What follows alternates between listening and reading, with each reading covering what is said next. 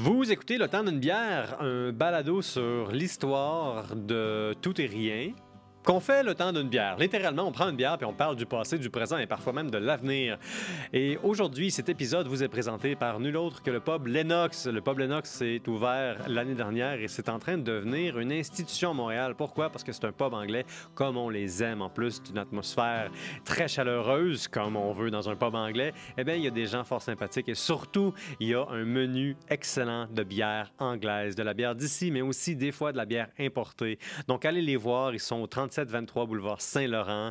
C'est le temps d'une bière au pub Lennox. Et justement, en parlant de bière anglaise, parce qu'il s'agit bien d'un pub anglais, on a décidé aujourd'hui de faire un peu le survol de l'histoire de l'Angleterre à travers, évidemment, ces bières. Je fais ça avec mon acolyte Yvon Binette de la Petite Frette à Elmer. Comment ça va, Yvon? Ça va très bien, toi, Péo? Ça va super. Je suis excité qu'on parle de bière anglaise parce que côté histoire de la bière, et déjà côté histoire en partant, il y a beaucoup de choses qui se brassent en Angleterre pour faire un excellent mauvais jeu de mots. Alors, exactement. c'est ça. C'est là qu'il y, a beaucoup de choses qui partent de là et ça paraît. Je te promets qu'il n'y en aura pas trop d'autres. Il va peut-être en avoir deux ou trois, mais tu sais, je te préviens. J'ai écouté tes autres podcasts, je sais qu'il va en avoir plus. et le pire, c'est que j'essaie de me modérer. Donc, Yvon, question pour toi.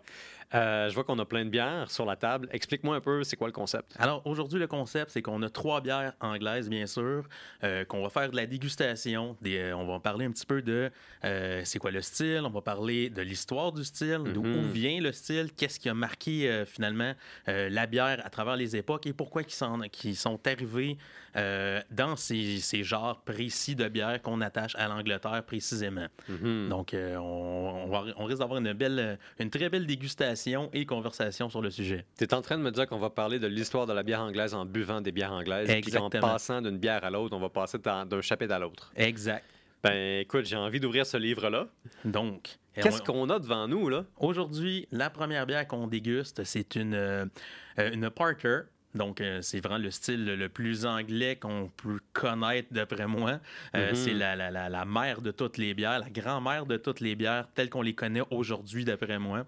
Euh, parce que la bière, la porter, en général, c'est vraiment ce qui marque la révolution industrielle, la commercialisation. Hmm. Donc, oui, on va goûter à ça. Tabarouette, que c'est onctueux. Oh, ça sent bon.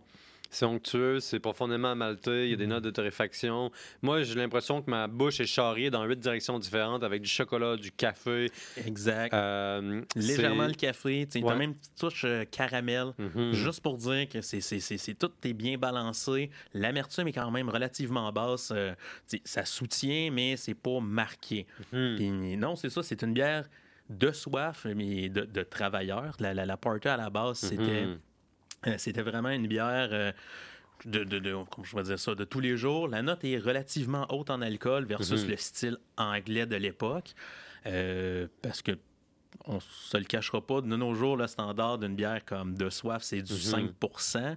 On retourne un petit peu plus aux sources de plus en plus avec des bières à des sessions à, entre 4 et 3% mais on va dire le standard encore, c'est du 5 mhm. comme au, Canada. Mais, mais on parle de, pourcentage d'alcool. À l'époque, les bières, comme il y avait des, il y avait des porters, il y avait des ale.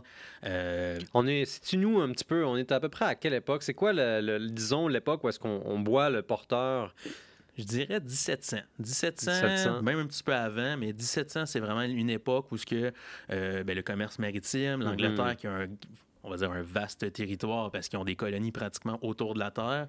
Ouais, ça en pas un peu partout. C'est l'invasion britannique avant qu'ils découvrent le rock'n'roll. Donc, euh, littéralement. Donc, euh, c'est ça. Fait que la, la Porter qui vient qui tient son nom des gens qui portaient des, des, des, trucs dans, les, mhm. euh, dans les ports. C'est un vrai métier, ça. Oui, oui, oui, oui. Puis c'était des gens qui traînaient dans le port puis se faisaient embrocher on the spot. Pas embrocher, là. Ah non, non, non. embaucher. Embaucher. tu dis embrocher. J'ai-tu dit embrocher? Oh. Magnifique. Pas pire, on est à la première gorgée. T'es vraiment en train d'enflammer mon imagination, là. fait que les porteurs se faisaient embaucher. Embaucher. Ce n'est pas la même chose. Ouais. Donc, euh, pour transporter euh, des, des choses dans les, dans les ports et comme on disait, beaucoup de cargaisons, il y avait beaucoup de mhm. voyages maritimes, il y avait beaucoup de. Mhm. Il envoyait beaucoup de stock dans les, dans les colonies et il ramenait du stock dans, de les colonies. Mhm. Donc, euh, ça fait en sorte que c'est un métier qui était très prisé. Et la Porter avait l'avantage d'être une bière qui était euh, nourrissante parce qu'on le goûte, c'est onctueux, il y a du céréal. Euh, et ce qui est prêt ce, qui est, euh, ce qui est plaisant avec la porter, c'est que c'est un style qui est, comme j'en parlais un petit peu tantôt, mais de la pasteurisation et mm-hmm. L'avancement euh, de la révolution industrielle faisait qu'il était capable maintenant d'avoir des standards.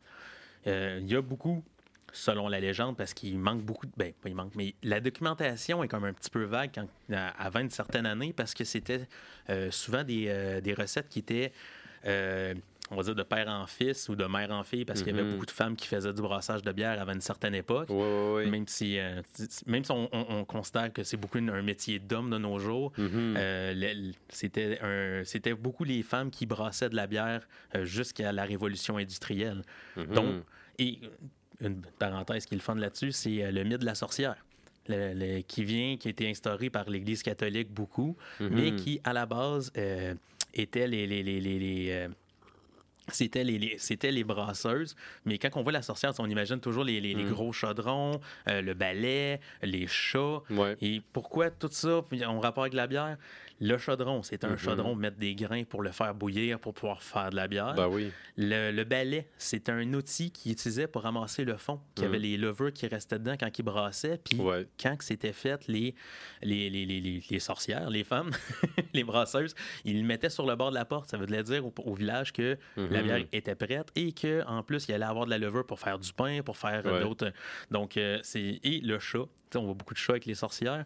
Le chat, euh, c'était pour chasser les souris, parce que dit, qui dit grain dit rongeur, qui dit rongeur dit besoin de quelque chose pour comme les tenir le plus loin possible. Fait que là, les sorcières, euh, voyons, pas les sorcières, tu m'as pris au jeu. les femmes brassaient euh, beaucoup de bière, voire la majorité, jusque justement euh, disons, le 16, 17e siècle. Là, ça commence à devenir une affaire d'hommes. On voit surgir le porteur. Quelle est l'enfance de ce type de bière qui va faire la révolution industrielle pratiquement? Oui, ben en fait, l'apporteur, selon certains dire, ça serait au départ le mélange de trois bières. Je sais que tu en as déjà parlé, c'est les... Mm-hmm. Euh, euh, comment tu appelles ça? C'est des, des, des twigs, les... C'est la théorie des, euh, des, trois threads. Exactement. On faisait quelque chose de vraiment bizarre dans les pubs dans le temps. Oui. Donc, on mélangeait la vieille bière avec la moins vieille bière puis la jeune mm-hmm. bière pour faire une bière qui était équilibrée puis qui venait comme, justement qui était buvable à tous les niveaux. Avec la Porter, ce qui, ce qui amenait ça, c'est qu'elle était bonne à consommer du début, ben, du début à la fin. La bière avait encore une durée de vie mm-hmm. relativement limitée, mais mm-hmm. à cause des innovations techniques, euh, était capable d'être gardée beaucoup plus longtemps qu'au début. Que, ben, qu'au début que dans les premières 30, le premier 2000 ans de la bière. On dit, ouais, ouais, je comprends ce que tu veux dire. Euh, déjà, il y a, y, a, y a, plus de houblon, je pense, dans, dans le porteur, mais aussi, euh, une des innovations, c'est qu'on commence à la faire vieillir. C'est bien ça. Avant, on faisait pas vieillir beaucoup de bières. La grande majorité des bières étaient tellement faites dans l'alcool, on les buvait tout de suite. Oui, oui, puis il n'y avait pas la même conservation. Donc, euh, c'est mm-hmm. sûr que ça faisait je ça? Ils se sont rendus compte avec le houblon que ça pouvait le garder plus longtemps. Puis ce qui est drôle, c'est que oh, oh, maintenant, la part des bières anglaises qu'on parle, comme si on parle la Porter, on va, tantôt on va parler aussi de la USB et tout. Puis on, on imagine bière anglaise, ça vient avec du houblon, c'est comme dans notre esprit collectif, ça, mm-hmm. fait partie du, du, package. Mais pendant longtemps, les, euh, les Anglais boudaient le houblon. Parce qu'on parle de. Le, le, maintenant, on a les L, les ben Lager. Ben oui, ben oui, Puis ce, qui ce que j'ai découvert aussi dans mes lectures, c'est que les, euh, les L, pendant très, très, très longtemps, c'était des bières sans houblon. C'était leur mhm. caractéristique. C'était de la cervoise. C'était de la cervoise. Fait qu'ils mettaient des épices, il y avait des mhm. céréales, mais il n'y avait aucun houblon. Puis les gens le disaient, ils disaient, nous, notre L, elle n'a pas de houblon, puis on n'en veut pas dedans. C'est pas. Euh, c'était ça le style. Et ça a pris vraiment longtemps avant que les Anglais mhm. adhèrent, puis adhère vraiment beaucoup au blond parce que pendant des, des, des, années et des années, puis on, on pense à la Scotch Ale qui est pas si loin de, de, Londres, qui est encore une fois une bière qui est pratiquement pas doublon. On va vraiment axé sur le, le, le, malt, sur le, le, rose, le caramel, le mhm, toffee, mhm. mais que le houblon est pratiquement absent. Ils en mettent pratiquement juste pour dire qu'ils en mettent, pour dire que c'est pour que ça se conserve finalement. versus un stout, euh, pardon, le stout vient après le porteur. Alors ça, c'est un porteur. Est-ce que dans le porteur, à l'époque, on aurait goûté le houblon? Euh, je te dirais que oui, parce qu'on c'était une saveur qu'on n'était pas habitué. Mm-hmm. Et ça restait aussi que le, houblon était résineux, mais je te dirais pas que c'était aussi présent que dans les stouts qu'on connaît aujourd'hui, mm-hmm. ni, euh, je pourrais dire ça aussi, les, euh, les, il en mettait pas autant qu'il en mettait aujourd'hui. Puis les mm-hmm. houblons, on se le cachera pas, aujourd'hui, les houblons, c'est des, euh, des pellets, on va le dire en mm-hmm. bon français. Ouais, ouais, ouais. c'est, des, des, petites capsules. C'est des petites capsules. Fait que c'est du houblon compressé, fait que c'est très, très, très facile d'en mettre dans une bière, puis il y a moins de résidus parce mm-hmm. que ça se mixe mieux. À l'époque, c'était des feuilles de houblon. Fait que les feuilles de houblon, à beaucoup de niveaux, mais c'est que ça ça, ça, ça, ça jamme les, les, les, les, machines. Ouais, ouais, fait dans ça bourre les tuyaux. Ça bourre les tuyaux. Merci. Voilà. C'est le, exactement... Je sais pas si c'est exactement les bons termes, mais c'est pas mal ça. C'est l'image que ça me donne. Fait que d'en mettre beaucoup, ça l'aidait pas à, être capable de, de, sortir une bière qui était claire. Fait que de là aussi qui mettait un lagering ben oui. qui était plus long que, que ce qu'on a aujourd'hui. Ben justement, ça me fait penser, j'en parlais à... Euh, à, René Guindon de La Mer à boire. Il vient souvent sur mon show, puis on parle d'histoire ensemble. Euh, il me disait, à petite échelle, dans une microbrasserie, quand on fait des petites patchs, c'est possible de mettre des feuilles de houblon. Mais à grande échelle, quand tu as des, des disons, des, des, grands systèmes tous interreliés. Si tu mets des feuilles là-dedans, ça, ça casse tout. Oh oui, exactement. Puis le pire, c'est que ça fait pas si longtemps que ça qu'on utilise du houblon euh, compressé.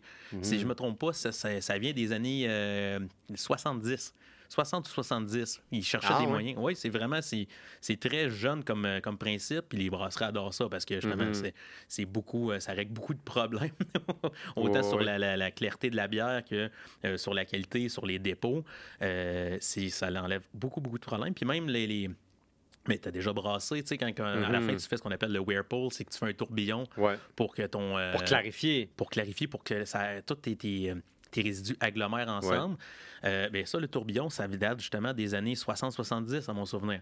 Il n'y avait pas de tourbillon à l'époque des porteurs. Là. Ben, s'il y en avait, il était pas mal moins poussé. Peut-être que c'était les porteurs qui tourbillonnaient après avoir pris trop de porteurs. ça, venait avec le, le, le, nombre de pintes que tu fais boire dans une journée. Mais ça, parlons-en un petit peu. Là. Juste la, consommation individuelle des dix porteurs, c'est-à-dire les, les travailleurs du port. Euh, les, porteurs, c'est une catégorie d'emploi qui était euh, régimentée, qui était réglementée. C'était reconnu comme étant un métier, une profession en part. Il y avait des piquets. Les gens euh, s'en allaient au piquet désigné pour se faire embaucher sur le spot. C'était comme un peu des mercenaires de la journée. puis ça, c'était assez fréquent que les gens se rendaient à un endroit et puis se faisaient disons, embarquer sur le pic. Euh, et non pas embroché. Non.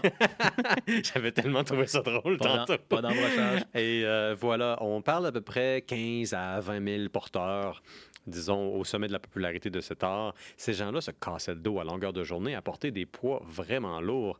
Et puis, évidemment, ils buvaient euh, beaucoup de porteurs. Puis moi, les quantités, ça m'intéresse beaucoup parce que, tu sais, c'est comme un des faits salients de l'histoire de l'alcool. Qui buvait en quelle quantité et est-ce qu'il était capable de prendre des décisions rationnelles durant la journée? Mais je te dirais que oui, parce que, ben, un, il était habitué d'en prendre, ce qui fait mhm. que ça, ça, tu crées ta tolérance à la longue.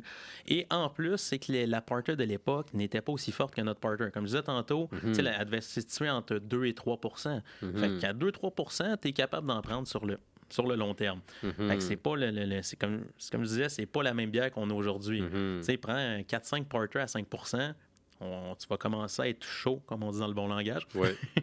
Mais versus des bières à 3 tu es capable d'en prendre 4-5 dans ta mm-hmm. journée, puis tu, vas peut-être filer euh, de bonne humeur, mais tu ne seras pas euh, atterré par euh, ton alcoolémie. Puis même à cette époque-là, on parle d'apparter, mais il y avait des petites bières aussi qui étaient données aux enfants, qui étaient données aux gens qui étaient malades, aux, pauvres. Depuis des centaines d'années, d'ailleurs. Oui, puis qui était une bière qui était à peu près mm. entre 0,5 à 2-3 top max. Oui, oui, oui. non, c'est ça, j'avais dans mes. Euh, j'avais dans les, les, feuilles, c'est ce qu'il disait, des, on parlait du, des, des, des, des, euh, des, brassins qui fait, faire des, des brassins multiples. Mm-hmm. Euh, ah oui, la fameuse théorie des, des, trois threads, les trois fils, les trois filons, on va appeler ça les, trois, filons en français. Oui. Malheureusement, toutes nos sources sont en anglais. oui, mais la, bière anglaise, c'est très anglais. En fait, le monde de la bière, c'est beaucoup anglophone pour les termes, parce que c'est beaucoup d'anglais qui l'ont inventé. Il doit y avoir aussi beaucoup de termes allemands, mais ceux-là, je les connais moins. bon, on va rester en Angleterre pour l'instant. Fait que les fameux trois filons, là, si, si, moi, ça, c'est quelque chose qui, qui m'a comme un peu marqué. mais ça, c'est ça, ça, je, le, lisais dans le livre que ben, je, je te parlais que j'avais lu de London and the Country Brewer de 1734. Je me suis pas rendu à la fin, je suis en train de le lire tranquillement parce que c'est écrit en vieil anglais du temps. Mm. Fait que c'est euh, ouais, c'est une très très bonne lecture, mais avec des des fois des mots qu'il faut que je recherche qui sont un petit peu plus techniques euh, d'un anglais qu'on n'utilise plus depuis à peu près 200 ans, même 300 ans. Fait que c'est euh, fait que ça fait de, j'ai trouvé ça très plaisant comme lecture parce que euh, je, suis un brasseur amateur, un peu comme mm-hmm. toi, et là, je pouvais replacer des, techniques qui parlaient dans, dans, le livre, puis tu parles des trois filons. Euh, le principe des trois filets, pas filons, mais c'était qu'il pouvait brasser une bière. Il mm-hmm. commencer avec une bière plus forte. Après ça, euh, puis j'ai toutes les explications dans le livre, comme vraiment la méthodologie à l'ancienne. Mm-hmm. il faisait infuser pendant une à 2, 3, 4 heures, tout dépendant de ce qu'il voulait avoir comme résultat. Après ça, il faisait, euh, il, faisait couler, il remplissait avec de l'eau chaude ou de l'eau froide, tout dépendant de ce qu'il voulait avoir. Mm On va dire qu'il faisait le, la porter pour commencer. Après ça, il pouvait faire une L avec le deuxième. Euh, le, deuxième remplissage. Après ça, il faisait une bière, de, une petite bière, une small beer, mm-hmm. euh, qu'il fait faire après ça, après le troisième remplissage. Fait que c'était trois bières. Puis je lisais, tu sais, tu as déjà brassé de la bière. Fait que mm-hmm. une brasse, c'est à peu près, règle générale, euh, entre on va dire 5 et 6, 7 heures, tout dépendant de ton équipement. Mm-hmm. Eux autres, c'est des brasses d'environ 16 heures en montant. Parce que c'était brasse sur brasse sur brasse. Ouais, ouais, ouais. Et pas avec la même. Euh, avec la même efficacité que ce qu'on a aujourd'hui, pour mhm. manque de connaissances, puis manque de, produits et de vérification. Parce que quand mhm. tu lis le livre, tu vois qu'ils commencent à avoir vraiment des barèmes. Ils savent, euh, ils parlent de où c'est mieux de faire pousser ton orge, quels céréales utiliser, pourquoi les utiliser. Il mhm. dit comme tel et tel terroir vont donner un meilleur malt versus tel autre euh, terroir. Il dit la saison, ce que tu le cueilles aussi va faire une différence. Comme quand on remonte dans ces années-là, on, on est avant la réfrigération il y a beaucoup de choses qui ne peuvent pas faire comme qu'ils ont fait aujourd'hui. Mm-hmm. Il parle beaucoup des bières euh, disait à l'époque les meilleures bières étaient soit les bières d'octobre ou les bières de mars à cause du temps où ce qu'il le faire. Donc, il y en a une qui, qui donnait une meilleure fermentation à cause de la chaleur ambiante de l'été. L'autre faisait un meilleur lagering à cause de l'hiver parce que ça fait comme la bière était faite en octobre mais bu seulement à la fin de l'hiver. Mais tu dis lagering, est-ce que c'était pas, les, pas des lagers? C'était pas encore le temps des lagers. Le lagering, c'est juste tu mets ça de côté dans un endroit frais. Exactement. Je comprends. J'utilise le terme. Peut-être ce terme n'existait peut-être pas à l'époque encore. Mais la pratique, elle existait. On garde ça frais. On voulait pas que ça soit, euh, disons, euh, gâté par la température ou les microbes ambiants. Exactement. Et ça paraît beaucoup comme, justement, c'est là mhm. qu'il dit que les bières commencent à être de meilleure qualité. On est capable d'observer une différence. Les, breuvages sont de meilleure qualité. Le goût mhm. est là. Puis tout ça, ça alimente directement la popularité ou en tout cas la, la, massification de la porteur comme un style de bière en Angleterre et certainement à Londres. Parce que je vois la connexion on parle vraiment d'innovation qui font de l'apporteur ce que moi je vois comme étant le premier produit, la première bière industrielle. Standardisée. La première bière standardisée. C'est vraiment comme en Angleterre, c'est vraiment mm-hmm. un des premiers produits standardisés où ce que tu pouvais boire ton produit toujours pareil. Ce qui était mm. comme rare à cette époque-là, parce que d'une brasse à l'autre, d'une saison à l'autre, d'un grand à mm, l'autre, ben quand, comme je dis, il n'y avait, pas les, euh, avait pas les données techniques, il n'y avait pas les, recherches pour d'avoir toujours exactement la même euh, recette. Euh, je même s'ils faisaient la même recette de façon empirique, mm-hmm. si tes ingrédients étaient de moins bonne qualité ou coupés avec des ingrédients de moins bonne qualité, tout dépendait, ça faisait une différence. Même que ce qui parlait dans le dans le, livre, c'était euh, le maltage. C'est à cette mm-hmm. époque-là qu'ils ont vraiment fait une, différence entre qu'est-ce qui va donner une bière qui goûte, euh, qui goûte pas, euh, on va dire, fumée, souvent parce que avant, avant les, années 1700, c'était beaucoup du, grain fumé, pas fumé, je recommence, mais séché, mais sur feu de bois. Donc, ça donnait, ça donnait justement des arômes fumés, des arômes un peu plus grossières, mm-hmm. parce que le bois donne pas nécessairement des ça donne pas le smoky qu'on connaît aujourd'hui au grain. Parce que question de technique. Mm-hmm. Comme là, c'est à cette époque-là qu'ils ont réussi, euh, qui, ont, fait beaucoup de tests, de savoir mm-hmm. qu'est-ce qui faisait que ton grain goûtait meilleur. Il y avait des euh, séchages avec feu de paille, un peu comme le whisky, euh, mm-hmm. qui font le, qu'on appelle les, les, whisky tourbés. il y avait le, les, les, grains sur les, fours à coke Ça, je l'ai cherché longtemps. Ça, c'est pas pour faire de la cocaïne brûlée, là. Ça, c'est pas pour la cocaïne. Ben, j'allais dire, pour des travailleurs qui passent les journées sur le port, ça devait être vraiment cool. Mais après plusieurs recherches, je me suis rendu compte que des fours à coke, c'est un dérivé du charbon. Fait que ça donnait une flamme qui était très, très, très stable, puis qui faisait en sorte qu'il était de faire du grain blond. Donc, avoir des bières de plus en plus pâles, ce qui va éventuellement découler sur les, les, les, les lagers tels qu'on le connaît aujourd'hui. Ouais. Donc, ouais, c'est. En fait, ça, ça, ça, permet de commencer à avoir des bières qui visuellement sont plus claires, mais aussi plus belles. Et ça va directement encourager l'essor du verre pour prendre un verre pour le temps d'une bière. Exact.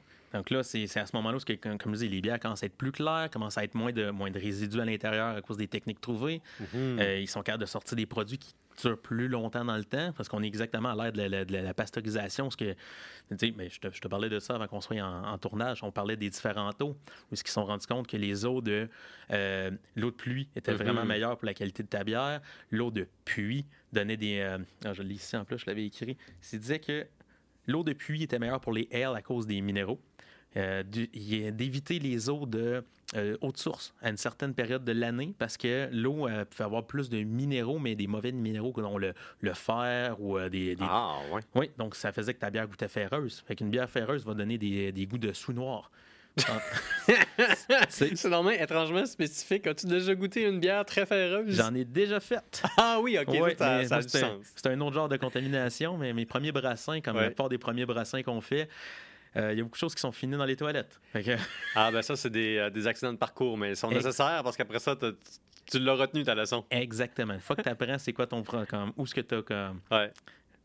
Donc là, ça veut dire quelque chose dans le micro sans que ça sonne mal, mais oh. foiré, foiré. Foiré, c'est bon ça. Oui, ça évite les gros mots. Oui, c'est bon ça. C'est un, un beau rattrapage. Merci. J'applaudis. Merci, oui. J'applaudis euh, visuellement. Moi aussi, parce que des fois, j'ai un beau langage de chartier. Faut ah, je fasse attention quand on est en... C'est très noble. J'apprécie tous tes efforts. Moi, je te supporte. Je suis avec toi. Moi, je travaille pour toi. Mais merci beaucoup. Donc, euh, il disait aussi que l'eau de rivière était meilleure pour les porters. Les hmm. porters, les stouts, à cause de, sa fluidité, c'est pas, pas exactement la même teneur de minéraux. Puis, il, il disait aussi dans le livre d'éviter les les endroits qui avaient trop de, euh, de population. Parce qu'à cette époque-là, on jetait beaucoup, beaucoup de choses dans l'eau, dont les égouts. non, mais attends, pour, pour, pour, pour nos, nos, visiteurs et auditeurs, euh, essayez de vous imaginer Londres en 1700. Ça pue. Euh, il y a du caca partout. Oui, parce que les égouts, c'est de la, dans la rue, c'est des fosses. Il y a des animaux. Si mm-hmm. tu te promènes dans la rue tôt le matin, il y a une chance sur une que si tu marches assez longtemps, tu reçois un un beau caca qui sort d'un d'un pot de chambre qui aurait été versé comme ça négligemment par quelqu'un parce que tout le monde fait ça le matin. Exactement. Aussi, on met des planches dans les rues, on marche sur les planches. Sauf les, les rues, les quelques rues pavées qui sont comme euh, assez hautes, puis qui ont des, des, espèces de petites tranchées de chaque côté, qui vont plus tard devenir les espèces de places d'écoulement bien normales. Bref, ça pue, puis c'est pas le fun. Puis le caca s'en va tout dans les pluies et les, les, voyons, les puits et les eaux souterraines. Exactement. Donc là, ça apporte des, certains problèmes, dont beaucoup de, beaucoup de bactéries, beaucoup de, de, de choses indésirables dans ton eau. Fait on mhm. s'entend que le, le but premier de la bière était de d'avoir de, des breuvages sains pour la santé, parce que, comme on le dit, l'eau n'était pas très bonne. Mm-hmm. ça enlevait beaucoup de problèmes à, ce niveau-là, mais on s'entend que le côté gustatif devait pas être incroyable de prendre l'eau de ville à ce moment, à cette époque-là. Mais sais-tu, ça me fait penser, on parle de la gloire du porteur comme étant cette bière-là, qui est la bière du commun des mortels par extension, parce que les porteurs sont des ouvriers, puis euh, ça amène des innovations, de la standardisation. Euh, c'est une bière qui doit forcément être abordable parce que les ouvriers la, la, boivent. Sauf que là, moi, j'ai presque fini mon verre et il me reste une gorgée. Puis avec cette gorgée, je veux en tirer au moins une question. Euh, j'essaye de comprendre pourquoi le porteur n'est pas super populaire aujourd'hui par rapport au passé? Qu'est-ce qui s'est passé avec la porteur?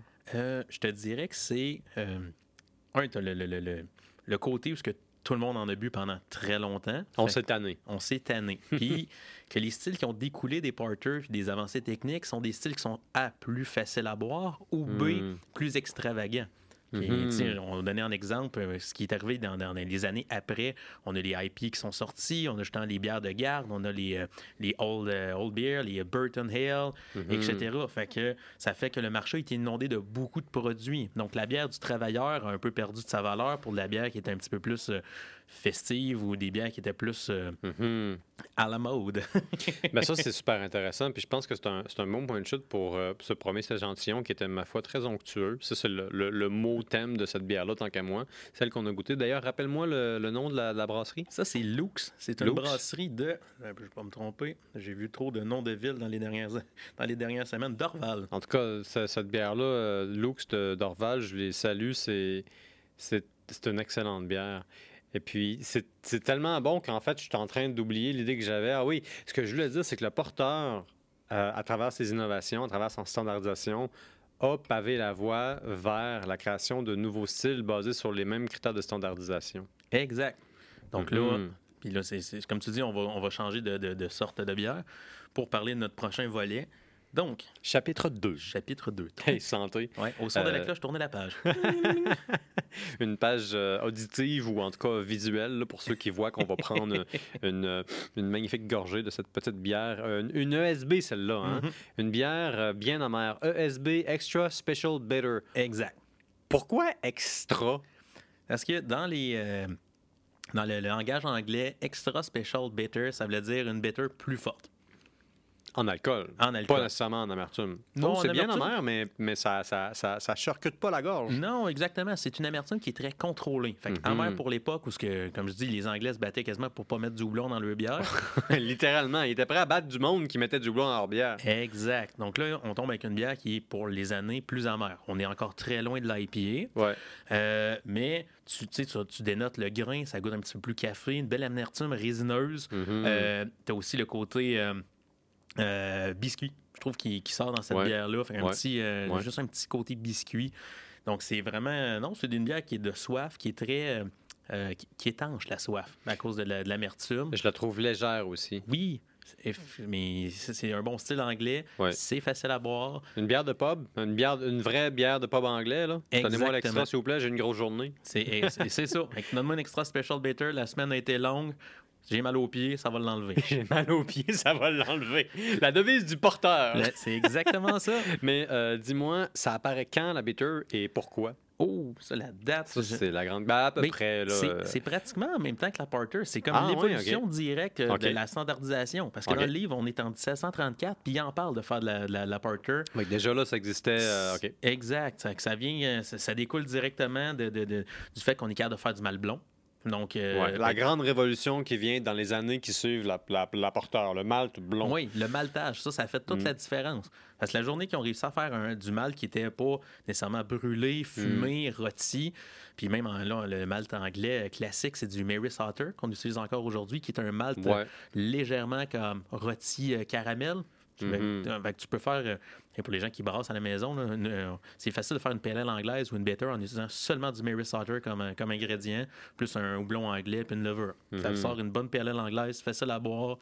Puis il n'y a pas de. de, de, de il y, a un petit, y a toujours un petit léger caramel qui suit, mais sans que ça soit du. Euh, dans l'extrême ou dans les, les, les dans les, les, côtés plus euh, robustes de certains mâles caramel. Mais quelle balance? Euh, c'est tout. Euh, j'allais pas continuer. mais c'est exactement ça. Donc, euh, puis quand je lis dans le livre, c'est ce qu'il disait. Il dit, selon les places où ce qu'il brassait, il y avait des, On parle aussi du vin d'orge, on parle des. Mm-hmm. Parce qu'il faisait, quand on parlait des trois filons tantôt, des, même des fois, il y en avait plusieurs. Fait qu'il fait souvent faire un, un vin d'orge, la deuxième, il fait faire une L ou une mm-hmm. bitter, et ainsi de suite. Parce qu'il est justement moins forte en alcool. ça, c'est drôle parce qu'il dit, il dit, il, faisait le brassin. Puis là, quand le bassin était fini, il remettait de l'eau dessus, mais il remettait un petit peu de malt, juste pour repartir comme la conversion du sucre. Mm-hmm. juste pour réanimer, et ainsi de suite.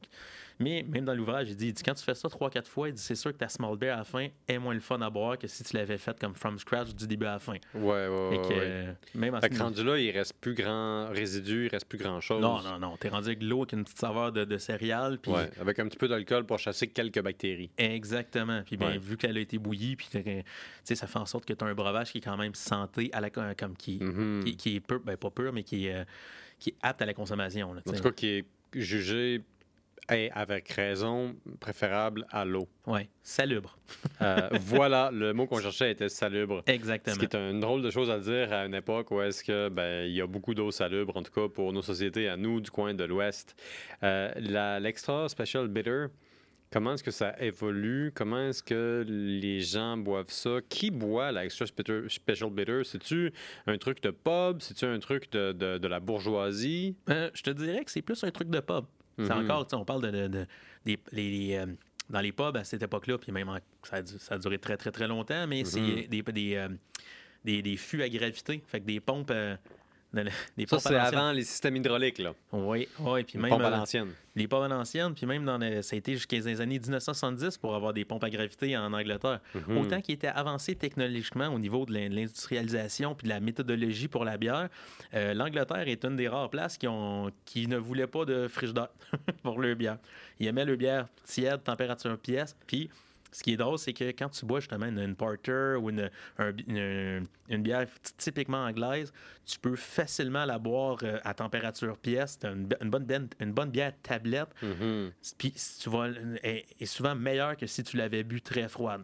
ah oui, c'est fait là, littéralement. En tout cas, tu as l'impression que c'est fait pour être bu à température pièce. Exact, parce que plus une bière est froide, plus euh, ben, c'est plus l'acidité que tu vas goûter. Tu vas goûter les, euh, le houblon va ressortir, mais c'est plus, euh, quand je faisais ça, les, les, les arômes sont plus euh, tranchantes versus quand c'est une bière est plus euh, température pièce ou plus, plus chaude, là, c'est tout le côté caramel que tu vas avoir, le côté mm-hmm. résineux, le côté biscuit. Tu vas goûter plus ton maltage. Fait que la part des bières noires, des bières, les, ben, quand c'est la porter de tantôt, c'est toutes des bières qui se boivent très, très, très bien chaudes parce que ton aromatique est plus présent.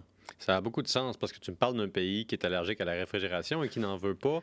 Euh, donc, ça a du sens que cette bière-là se soit développée bonne en l'absence de réfrigération. Exact. Et soit restée bonne en l'absence parce qu'elle venait d'hériter directement des, euh, des avancées monumentales de, de l'apporteur.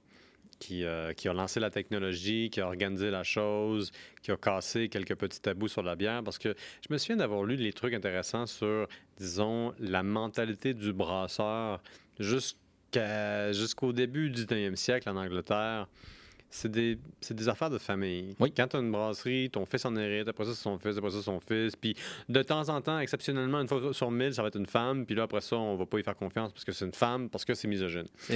Ceci étant dit. Le travail était très misogyne à, cette époque-là. Euh, tout à fait. Ceci étant dit, euh, ces gens-là, quand ils notent des recettes, là, ils font des gribouillis. Ils, écrivent, ça en hiéroglyphes. Ils écrivent ça avec des, subterfuges d'interprétation dignes de Léonard de Vinci. Ils cachent leurs recettes, ils ont peur de tout le monde. Tout le monde se méfie de tout le monde. Mm-hmm. On a peur de se faire voler ses recettes. Et, et ce qui vient naturellement avec ça, c'est qu'on a euh, une allergie folle raide de tout ce qui est innovation et nouveau parce que tu pourrais perdre tes secrets, tu comprends? Exactement. Oui, parce que si tu fais une bonne bière, tu veux la garder pour toi, ta recette. C'est ça. Et le problème, c'est que si si tu ne partages pas tes savoirs, mais tu n'as pas, pas, place à l'amélioration. Mm-hmm. Et l'Allemagne a fait exactement l'inverse. les autres, ils se sont lancés, ils sont allés voir partout, tout le monde, c'est quoi les techniques, c'est quoi ci, c'est quoi ça, puis ça a découlé finalement la Pilsner. Moi, je m'intéresse à la réception de la bitter. Tu me disais que c'était une aventure de pub, puis clairement, tu en as lu plus que moi là-dessus. oui, non, pas tant que ça. Je, je regarde le nombre de livres que tu as ici, puis je pense, que tu en as lu quasiment autant que sinon plus. Mais euh, un, fan qui, un, fait qui est amusant dans ces, dans ces eaux-là, c'est que quelque chose qui a fait en sorte que la bière telle qu'on la connaît aujourd'hui existe justement dans le, côté anglais, mm-hmm. c'est à cause des taxes. Là, on parle on est en pleine période des oh remises des taxes. taxes. Quand il s'agit de payer sur quelque chose puis que tu dis que tu devrais pas le faire, il y a toujours un moyen de, de, détourner le système puis d'essayer de, de, le mettre à ton avantage. Et la better fait partie des styles qui ont un petit peu découlé de ça parce qu'on parlait euh, que les, les, les à cette époque-là, tu étais taxé sur, euh, non pas sur ton taux d'alcool, parce qu'il n'y avait rien pour le mesurer, mais sur les grains que tu utilisais. Hmm. Et on s'entend que si tu as un grain qui est complètement rôti, comme les Parter, comme d'époque, dans les premières versions, ils, utilisaient selon les recettes du grain qui était très, très, très rôti pour avoir la couleur noire, pour avoir le hmm. côté, le caramel, etc., mais dans des, dans des proportions euh, gigantesques. Parce que quand tu fais rôtir un grain, euh, ça fait en sorte que ton sucre se caramélise, donc il est moins, il devient pas fermenticible au même niveau que le grain blond, où ce que ton, euh, tes, enzymes finalement donnent du sucre qui est très très très fermenticible. Fait que dans ces années-là, ils ont développé justement le grain blond pour essayer de contrer ça. Et en modifiant les recettes, ils se sont hmm. rendus compte qu'ils pouvaient mettre juste, juste le grain aromatique, en mettre à peu près entre 5 à 10% 20% pour aller rechercher exactement la même saveur, mais mettre tout le reste en grain blond. Donc, en, bout de ligne, il était capable de sauver 30 et peut-être même plus de, euh, de grains. Fait que ça faisait en sorte qu'il payait 30 hmm. moins de taxes. Fait que c'est fou. Mais pour donner une idée du genre d'implication ou d'impact que les taxes pouvaient avoir, euh, j'ai une, euh, petite, petite référence ici. En 1761, pour ceux qui connaissent bien l'histoire du Québec, en 1761, on est dans le coin de la guerre de Cent Ans. Pas, non, pardon, pas la guerre de Cent Ans, la guerre de Sept Ans. petite différence numérique. En 1761, euh, la taxe sur la bière forte en Angleterre monte de 60 du jour au lendemain et celle sur le malt monte de 72% Pourquoi? Pour payer la dette de la guerre de sept ans qui est en train de monter, parce que l'Angleterre est en guerre contre la France et de la guerre de sept ans va, euh, va découler évidemment la possession britannique de la province de Québec qui était la Nouvelle-France.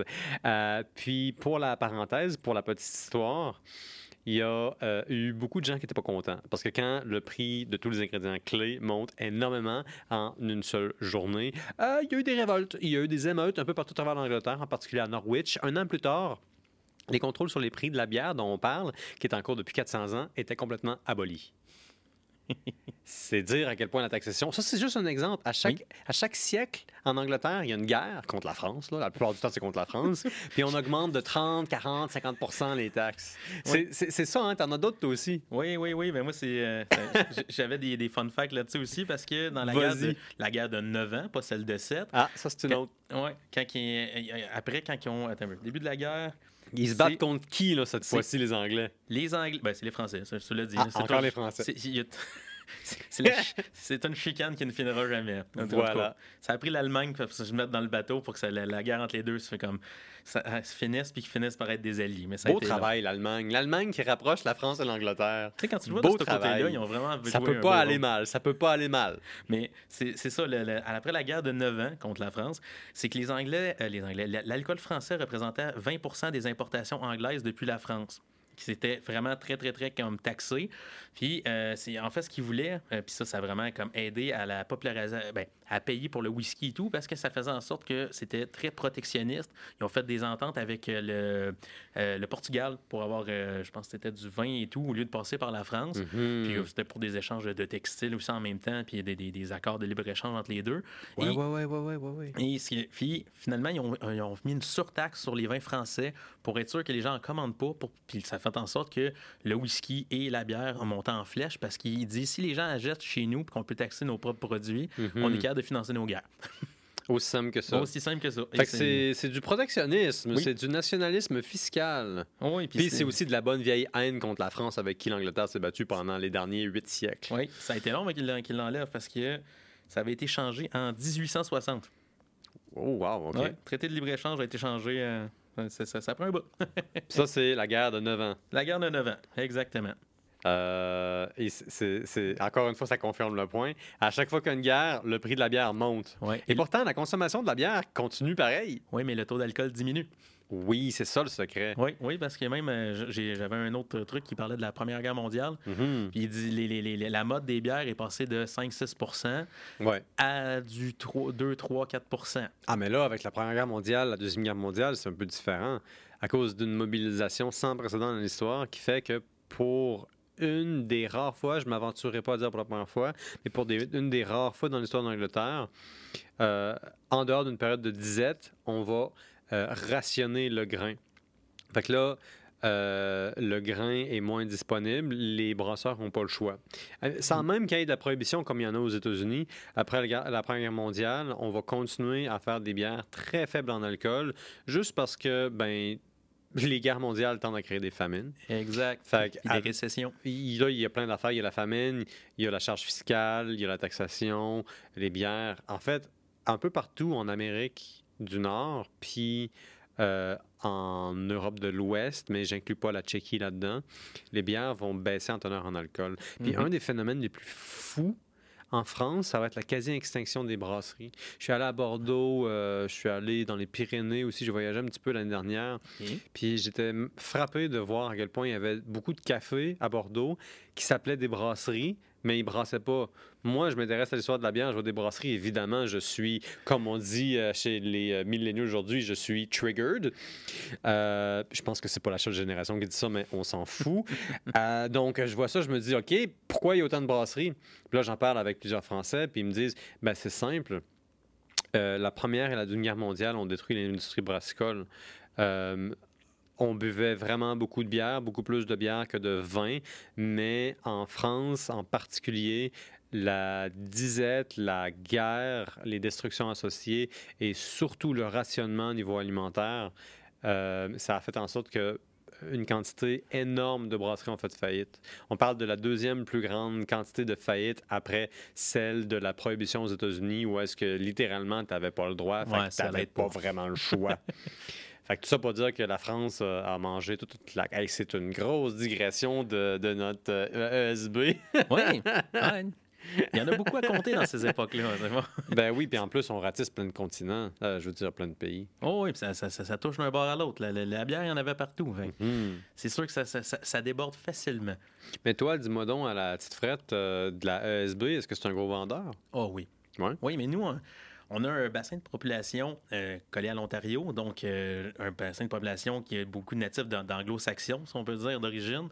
Donc les bières anglaises pognent vraiment beaucoup dans mon coin. Avec la ah, Scotch la rousse. Pour ceux qui ne le savent pas, nous, on enregistre le podcast à Gatineau. Évidemment, on est euh, collé sur l'Ontario. Donc la culture ontarienne, disons-le, influence un peu des choses d'ici. Exactement. Donc je ne sais pas si je suis un des plus grands comme vendeur de bières brunes dans mon, dans, mon mhm. domaine, dans, le, dans, dans les petites Mais j'en vends pas mal. J'ai été surpris. Je suis passé même. J'avais, au début, j'avais une porte avec de la rousse, une porte avec de la noire, puis des scotch mixés au Smash, puis des mhm. brunes. Puis récemment, j'ai, été obligé de me faire une nouvelle porte juste avec des brunes puis des scotch parce que j'ai, une demande trop forte. Mhm. c'est, non, je dirais que ça, ça pogne quasiment plus que les IP chez nous. Sérieux? Oui.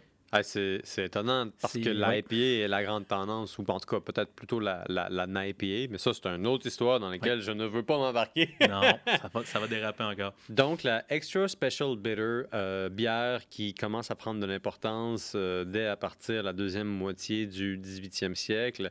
Euh, en, au 18e siècle, la, la, porteur est encore importante, mais elle commence à se changer sous l'effet des taxes. Exact. Ben, les taxes, les recettes changent. Comme mm-hmm. on disait tantôt, la standardisation fait en sorte aussi que si tu peux sauver des coûts, tu vas changer tes recettes, les améliorer parce que ça mm-hmm. fait des bières qui étaient moins pesantes aussi.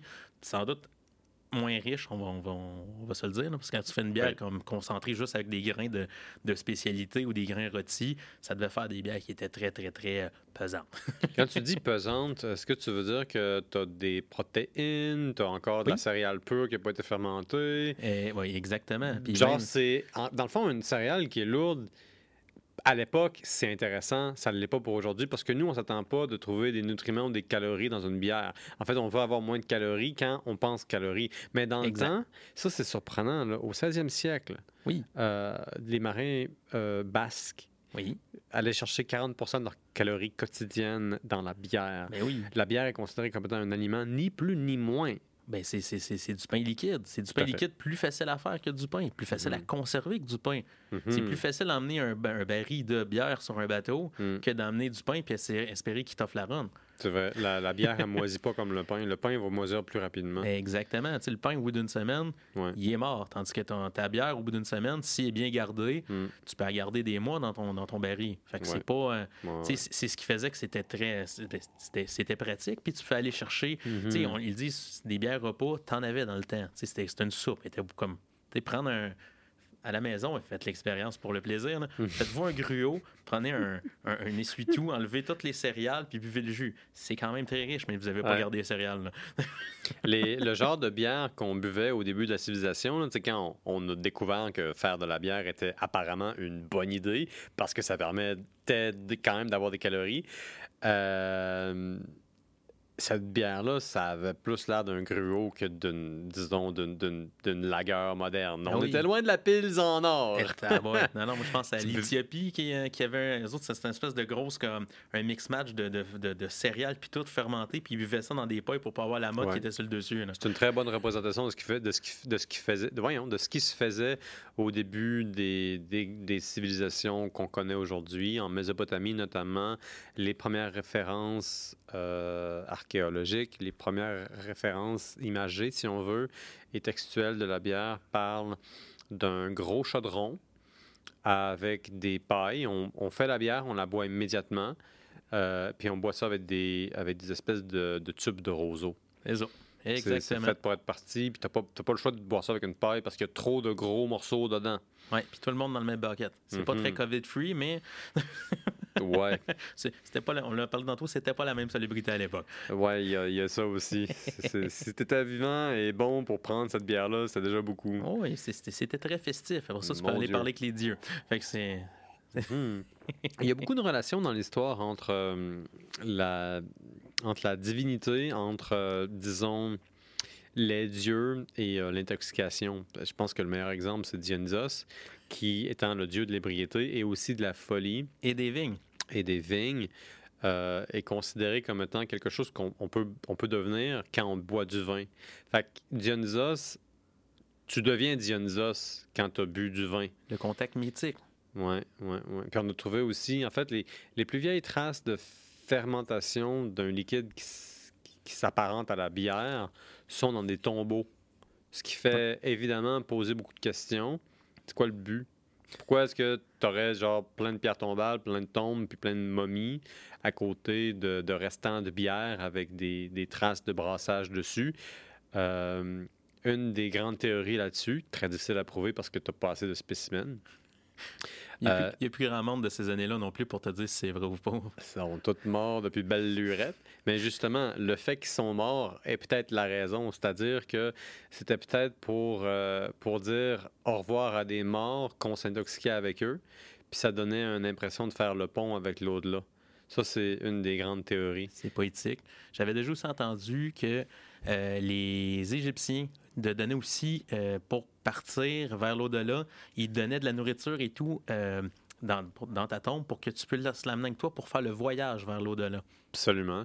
Il y a un des pharaons d'Égypte qui a été retrouvé euh, en tant que momie là, dans sa tombe, accompagné de 7000 amphores de vin qui avaient été importés de quelque part au Liban ou en Grèce. 7000 amphores de vin. Puis ça, ça a été retrouvé. On a fait des, euh, des analyses chimiques là-dessus. Puis on a réalisé qu'il y avait des trucs absolument fantasmagoriques dans ce vin-là, mais des trucs qui révélait une connaissance très puissante de la nature à un moment où est-ce qu'on n'avait pas d'analyse chimique pour être capable de savoir qu'est-ce que, ben, disons, telle plante faisait dans telle affaire.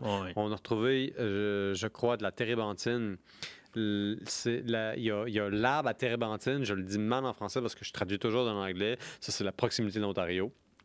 Euh, mais grosso modo, c'est un préservatif naturel. Ah, fait qu'on enduisait les contours de genre avec cette espèce de résine-là qu'on obtenait de l'arbre à terbentine. Euh, et puis, on pouvait aussi mettre la, une forme, mettons, fondue de la résine directement dans le vin, ce qui faisait que ton vin était maintenant aromatisé à quelque chose qui goûtait quand même bon, qui était lui-même un préservatif naturel dans le vin. Mais en plus, ça, en tant que préservatif, c'était aussi un petit peu comme un isolant. OK. Fait que ça, c'est l'autre chose intéressante chez les, chez les, chez les Grecs puis chez les Égyptiens. Leur vin, il, est aromatisé à toutes sortes de choses, des fois hallucinogènes. Ouais. fin d'un grand chapitre et d'une énorme digression. Ouais. Fait que moi, je m'apprête à finir ici mon petit oh. échantillon de ESB. On est très proche. Euh, et puis là, je veux que tu me parles un peu euh, de notre troisième boisson ici qui m'intrigue beaucoup parce que ça a l'air délicieusement dangereux et dangereusement peintable. Et en plus, c'est que ça va aborder vraiment le, sujet. Je l'ai choisi, cette bière-là. J'étais content que j'en aille parce que mhm. ça va directement à notre prochaine étape euh, de, des bières anglaises qui, étaient aussi les bières de garde. on a parlé des Burton Ale. Ouais, ouais, ouais. Puis les Burton Ale et les. Euh, j'avais, je l'avais marqué dans mon show, mais c'est les, ah, c'est les Old Ale. Les Old Ale et les Burton Ale à, à Londres à cette époque-là, c'est des synonymes. Mhm. Et j'ai lu sur le sujet, des Burton Ale, ça a fait comme un boom faramineux, tout le monde tripait à cause de la minéralité de l'eau et tout. Et finalement, ça a comme été une mode que tout, le monde est venu s'établir là, ils sont allés prendre l'eau, ils ont établi des brasseries, parce ils ont tout évolué leurs recettes, et ça a changé quand. Après ça, il n'y a plus de traces de Burtonel quasiment dans, dans, dans l'histoire. Ça, ça s'est disparu du jour au lendemain. Quasiment. C'est vraiment comme. Puis là, ce qu'on boit, excuse-moi, c'est pas de la Burton Non. Ce serait la descendante de la Burton ou de la Old Ale. On va boire un vin d'orge. Ouh, là, c'est bon ça du vin d'orge. Puis on est chanceux parce que comme je disais, c'est un vin d'orge qui a été barriqué dans des, dans des barriques de Bourbon mhm. et il est fumé. Dis-moi, qui fabrique ce, petit échantillon de gloire à boire? C'est Gallicus? C'est Gallicus. Oh, mais je les salue. Gallicus, ils sont les oui, Mais exactement. Ils font de la très bonne bière, puis ils aiment beaucoup les barriques, hein? Oui. Oh, c'est qui à Galgus Samy? C'est Samy qui est. Euh, qui est un grand fan de barriques, qu'est-ce ah, qu'on me dit? Il, s'en est fait euh, livrer. Ben, livrer. Il, ça fait, je pense, peut-être un an ou mhm. deux qu'il y a des barriques, puis il me sort des.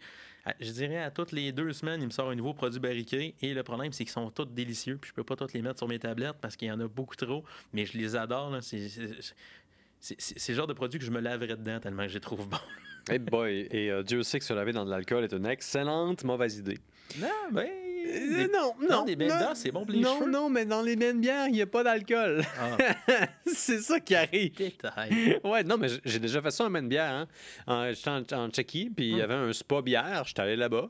Puis c'était magnifique. Il y avait un spa, puis ils mettaient plein d'ingrédients de bière. Il n'y avait pas d'alcool. Il y avait beaucoup de houblon, parce qu'apparemment, il y a une vitamine dans le houblon qui est bon pour la peau. C'est exfoliant, puis tout. Ça il n'y avait pas d'alcool. Tu te baignes pas dans de la bière. Mais ce que j'ai très, trouvé très drôle, je ne l'ai pas trouvé drôle. Je l'ai trouvé très, trouvé très drôle. Euh, il y a une cloche. Puis la cloche sert à deux choses. Donc, si tu as un malaise, si tu ne pas bien, tu sonnes la cloche. Mais encore plus important, si tu manques de bière, parce qu'il y, a un robinet de bière à même le bain, là, tu sonnes la cloche. Puis le gars qui te dit ça, il, est très sérieux. Si tu as un malaise, tu sonnes la cloche. Mais écoute-moi, il faut pas l'oublier. Si tu manques de bière, tu sonnes la cloche. Donc voilà, ça c'était un ordre de priorité très euh, disons, euh, douteux, mais euh, très hilarant quand tu l'entends la première fois. Fait que fin de la parenthèse sur l'alcool, il n'y a pas d'alcool dans un vin de bière. en tout cas, s'il y en a, va pas là-dedans. non, ça, faut pas que je la boive, c'est ça que ça me dit. Ouais. Fait que le vin d'orge, ça date de quand? Ça vient d'où? Qu'est-ce que ça mange en hiver? Mais en fait, le, vin d'orge, ça date un petit Comme je disais, ça découle directement des, des, de la Burton Hale.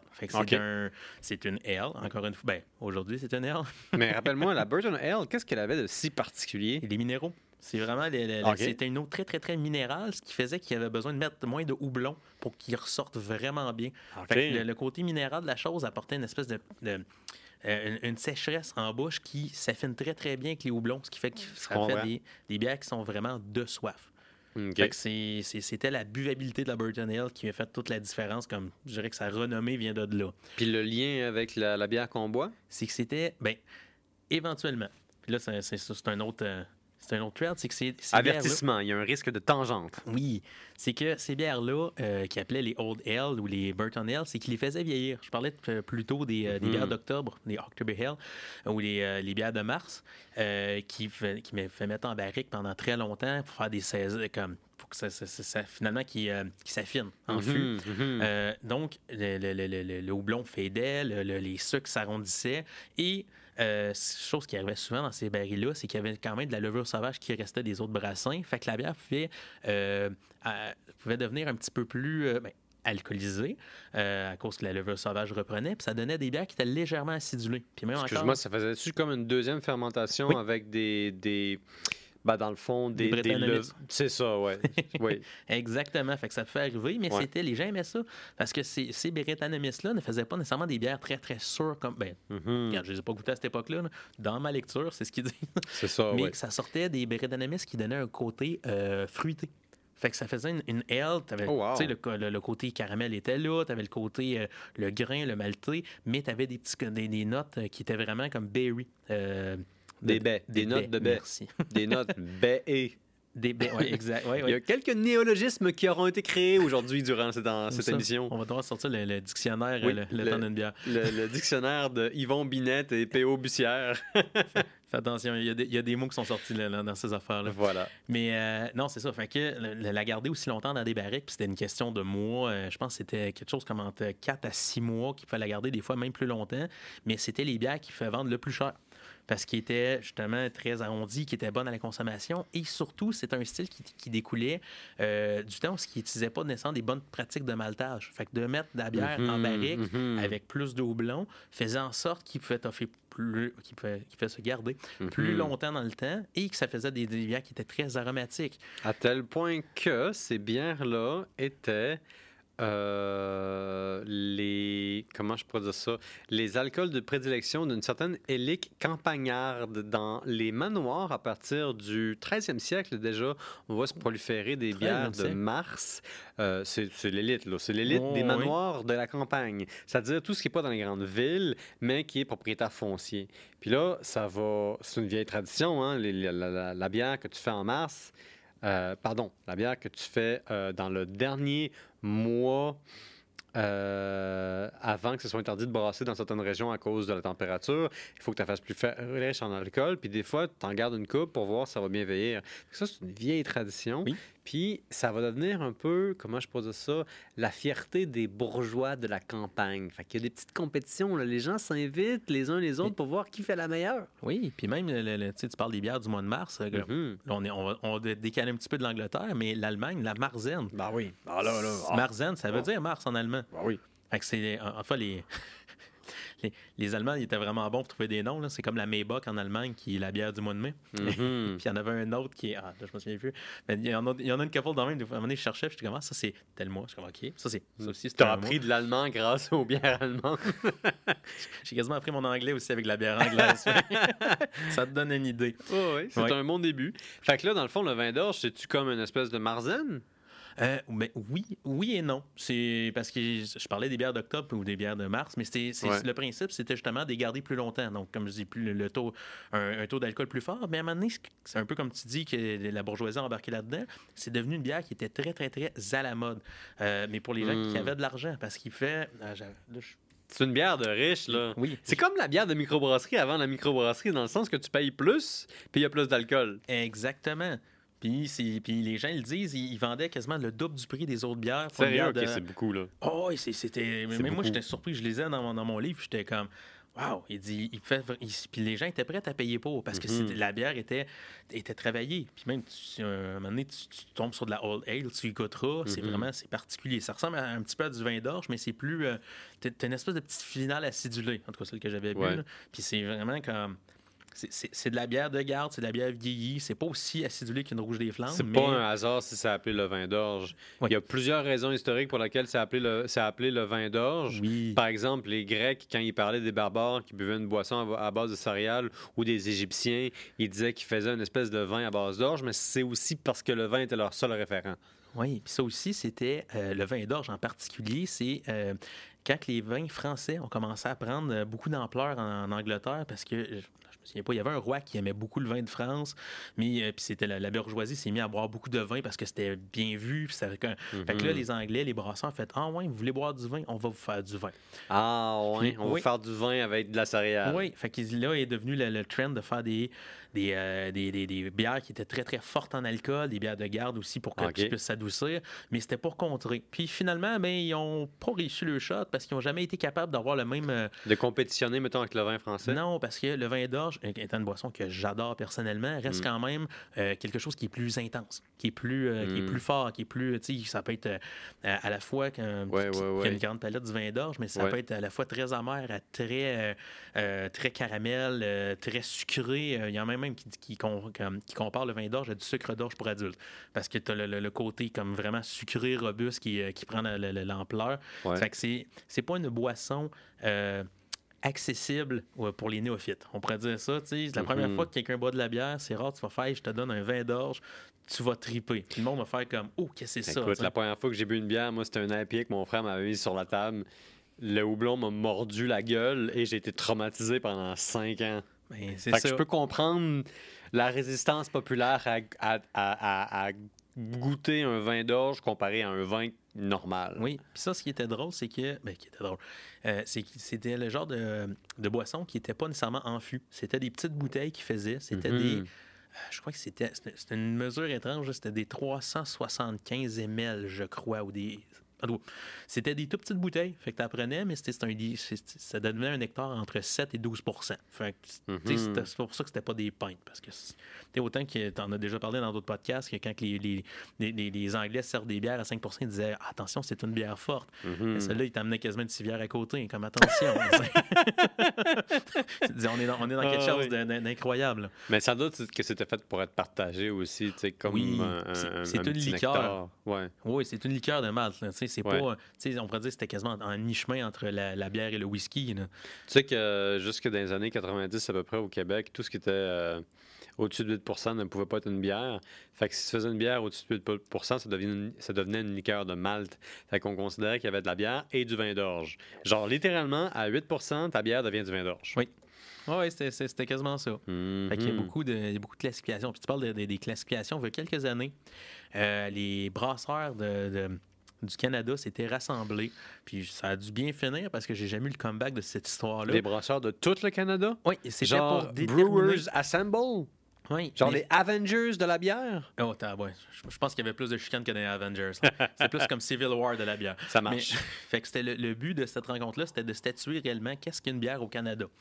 Fait que là, les grands brasseurs vous disaient que non de bière, ça doit être entre 4 et 6% parce que blablabla, parce que c'est ça qu'ils vendent. Puis là, tous les gens qui faisaient quand même, moi j'ai de la Scotch Ale, qui est une bière plus vieille que ta lager. Donc une bière, ça monte à ce pourcentage d'alcool-là pour que je devienne, euh, pour que je reste rentable. C'est ça. Fait que finalement, je crois que ça n'a jamais abouti comme pour déréglementer la bière. Oups, attention. oui, je Sois gentil avec notre micro. Oui, je veux pas y faire mal. Notre micro est ton ami. Je l'ai dit tantôt, moi je parle beaucoup avec les mains, ce qui est mm pour ça qu'on a mis les verres très loin d'ailleurs de moi. Là. Oui. il, y a eu, il, y a eu, du travail dans la, dans la, dans, la configuration de la table. Je suis certain que dans tes premiers invités, tu as dû en raverser deux, trois sur le plancher. euh, étonnamment, on été quand même assez bon à ce niveau-là. Euh, je te dirais que oui. Bon, je vais euh, essayer de pas être ton premier. De... C'est ça, ouais. C'est ça. mes mains ailleurs. Là, ça marche. non, mais écoute, c'est la passion. Oui. C'est la passion qui se libère. Ah, oh, il, y a, y a beaucoup de passion. Là. Voilà. C'est mon sujet prisé, moi, la bière. Oui, ben justement, je, sens que tu es comme un poisson dans la bière. Oh, ouais, oui. oh, moi, mes branchies, là, c'est du blond. Ils sont faites pour l'éthanol. Euh, donc, les brasseurs ne peuvent pas s'entendre sur qu'est-ce que c'est une bière. Mais finalement, je crois qu'ils ont fini par s'entendre pour dire qu'historiquement parlant, une bière, ça peut être entre, entre 0 à 12% et mhm. même plus euh, pour certains styles. Aux États-Unis, la bière avec le plus haut pourcentage d'alcool, tu ne devineras jamais c'est quoi. C'est 67% d'alcool. J'ai entendu 77. Ils ont-tu récemment à 77? Je sais pas. Peut-être que je me trompe de, de, 10, ben mais quand tu dépasses 50% d'alcool pour une bière, c'est déjà quelque chose qui devrait te faire poser beaucoup de questions. Oui, mais Pourquoi est-ce que tu boirais ça plutôt que euh, un, whisky énormément euh, alcoolisé? Ça, c'est un coup de pub. Mais j'y goûterais. Je, suis une, victime de la mode, on va dire comme ça. Je suis très intrigué, mais j'avais déjà regardé dans il y a quelques années, puis je me trompe pas, c'était 50 la bouteille de 350 euh, ml. Si c'était pas plus. Okay, Fait qu'il faut acheter ton 6 pack, ça monte vite. Ouais, ouais, ouais. Puis ça le dit sur la bouteille, ne consommez pas un d'un coup. J'espère euh, je, je, le recommanderais pas non plus. Hein. Ben Ce podcast est en faveur de la modération au cas où est-ce qu'il y, a des gens qui se poseraient la question. Oui, à 60, 60 à 7 à 70% d'alcool. Même l'absinthe n'a pas ce niveau d'alcool-là. On s'entend que l'absinthe a donné euh, des, folies de beaucoup, à beaucoup de gens. Fait que, euh, je vous déconseille de boire ça trop vite. Ben, dans l'absinthe, déjà, il y avait plus que de l'alcool. Il y avait de la grande absinthium qui était une plante qui a des propriétés hallucinogènes. Mm-hmm. Si vous allez en Europe de l'Ouest, il est encore. Europe de, Europe de l'Est, excusez-moi. En Europe de l'Est, il y a encore euh, des possibilités d'en trouver. Par contre, si euh, dans le temps en France, on parle de l'époque du Moulin Rouge et tout, mm-hmm. euh, les, l'absinthe, il y a beaucoup de gens qui disaient qu'ils mouraient à cause de l'absinthe de mauvaise qualité et tout. Mm-hmm. c'est, il y a aussi il y a une, une, recherche qui était sortie, puis ils se sont rendus compte que à cette époque-là, si tu mourais d'à peu près n'importe quoi qui était mal vu, puis on s'entend que c'était la France à cette époque-là, les maladies vénériennes étaient très à la mode.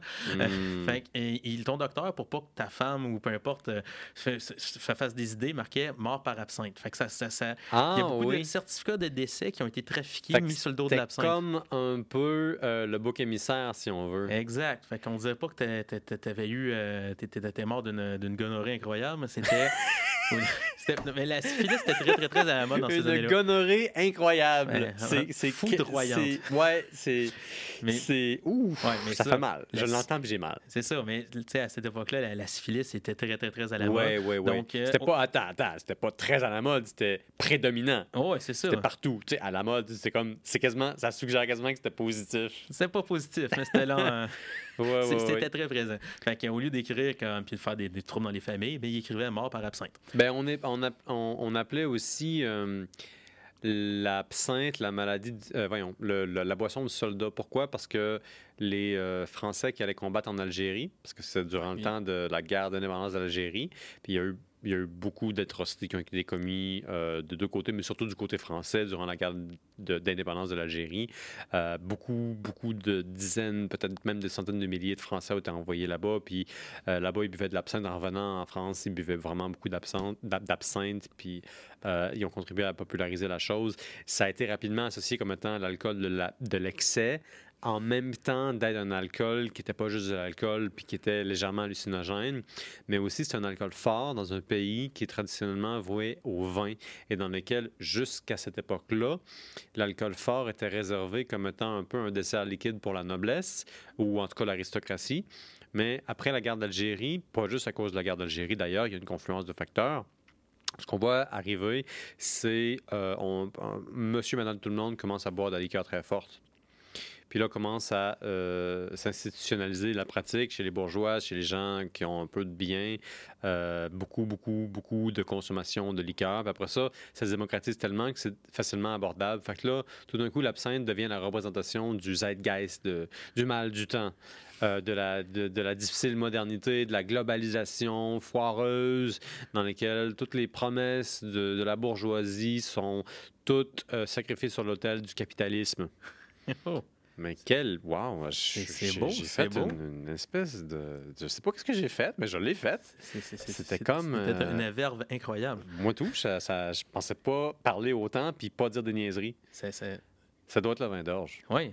Mais mettons que toi, tu avais une dernière chose à dire qui te fascine avec le vin d'orge, ça serait quoi? Avant que je, te, comme, avant que je parle de la Révolution française. Hein, je dirais, outre mon amour du vin d'orge, euh... Euh... ah bon, prendre une gorgée. un peu d'inspiration liquide, ça va t'aider. Parce qu'il faut le dire, le, vin d'orge, c'est onctueux, c'est puissant, mm-hmm. et pourtant c'est doux. Moi, j'essaie d'imaginer qu'est-ce que ça aurait représenté dans le temps. Oh, mais c'est comme tu le disais, c'est de, la liqueur de Malte. C'était mm-hmm. vraiment je suis à peu près certain que ça, revenait au même point de dire que c'était quelque chose de très bourgeois, de très. Euh, mm-hmm. C'était de, la célébration. Euh, c'est pas de l'alcool de tous les jours. on est loin de notre better de tantôt à 4-5 mm-hmm. qui se boit comme en quantité pendant une soirée. Mm-hmm. C'est vraiment comme. C'est un alcool beaucoup plus festif, travaillé et. Euh, même à un certain niveau, je te dirais que c'est, ça demandait beaucoup plus de travail à un brasseur. Parce que faire un vin d'orge, à cette mhm. époque-là, ça demandait beaucoup de talent. Puis ça, c'était très. Euh, c'est facile de faire un vin d'orge qui devient euh, mal balancé, trop sucré que ton alcool, quand tu sais que ça goûte le sirop avec de l'alcool. Ouais, ouais, ouais. Versus, qu'est-ce que tu vas avoir, c'est que tu as un liquide qui est légèrement sirupeux, mais qui est fluide, qui est quand même, comme, mm. qui réchauffe, qui, qui t'aide à passer les mois d'hiver euh, de, façon plus relaxe. Oui, parce que c'est un des buts aussi. Là. Il faut que ça soit une bière qui va être bu dans la saison de ce que tu peux avoir assez d'alcool. Historiquement, c'est comme un standard. Oui, exactement. Une enquête, une exigence, pardon. J'ai essayé huit mots avant de me rendre là, mais j'ai réussi. C'est correct. Pas de stress avec ça. Et qui fait de la, de la bonne. Euh, voyons, de la, du bon vin d'orge au Québec? Clairement, Gallicus fait une bonne chimère. C'est le nom de la, de, la de, la bière qu'on boit en ce moment. Exact. Oh, la chimère, c'est une de mes préférées. Si vous pouvez mettre la main là-dessus, mm-hmm. c'est mon vin d'orge le plus été que j'ai bu parce que ben, tu, tu, le goûtes. Le plus été? Le plus été, il est pas sais, à règle générale, le vin d'orge va être beaucoup plus, euh, mm-hmm. plus épais, plus riche. Si tu bois du vin d'orge, moi, ça me fait penser au temps des fêtes parce qu'on dirait que ça mm-hmm. réchauffe, c'est bon, bon pour te battre contre le froid. Mm-hmm. mais celui-là, il est très bien balancé. Il est quand même d'une certaine chaleur, mais il est, on est capable de le boire euh, aisément. Il n'y a, pas de, lourdeur dans ce vin d'orge-là. Puis l'acidité n'est pas aussi présente que beaucoup de vins d'orge. Surtout les vins d'orge américains qui sont beaucoup plus euh, robuste, un petit plus. Ben, à l'américaine, on s'entend qu'il y a plus de houblon, plus d'alcool, plus À l'américaine, il y a plus de tout. C'est ça, ça, fait partie du, style. Ça va être beau quand tout le monde va parler de l'IPA parce que l'IPA, moi, j'ai une thèse là-dessus, puis c'est très simple. Oh. C'est les Américains qui se sont excités à propos d'une version d'une bière qui existait un jour en Angleterre, qui se sont dit cool, on va prendre un petit côté, on va en faire quelque chose de super extrême, puis ça va être ça la réalité maintenant. Fin de la parenthèse, parce que je veux pas commencer tout de suite avec toi à parler de la IPA. C'est un sujet trop épineux. Avec, mais oui, oui, c'est pour ça que j'essaie de pas en parler pendant, tout, pendant notre première hmm. partie. Tous les deux, on fait des efforts en ce moment. C'est ça qui est beau, c'est noble, c'est beau, on fait preuve de réserve. Oui. Puis le pire, c'est que, ben là, le vin d'orge, mais je parlais de la Burton Ale, l'IPA découle de, de, la Burton Ale aussi, dans, dans, son hmm. style, dans la, sa façon de faire. Grand merci, Yvon. Merci d'avoir été avec moi. Et euh, pour ceux qui se sont rendus là, qui nous ont écoutés, qui nous ont bien aimés, euh, Abonnez-vous au temps d'une bière, devenez nos amis, posez-nous des questions, écrivez-nous, n'hésitez pas. Nous sommes toujours intéressés à apprendre des nouveaux sujets. Euh, cet épisode est une présentation du Pub Lennox à Montréal au 3723 boulevard Saint-Laurent. Allez les voir, c'est un pub anglais comme on les aime bien. Ils ont un excellent choix de bières anglaises d'ailleurs, non seulement des bières importées, mais surtout des bières de chez vous, de Montréal, des gens du coin qui font aussi de la très bonne bière. Et surtout, une belle occasion d'être en bonne compagnie pour profiter d'une belle ambiance. Moi, je vous dis à un autre épisode, euh, où que vous soyez, euh, merci de nous encourager. Une des belles choses que vous faites pour nous, c'est de vous abonner et de nous écouter et on aime ça. Alors, à la prochaine.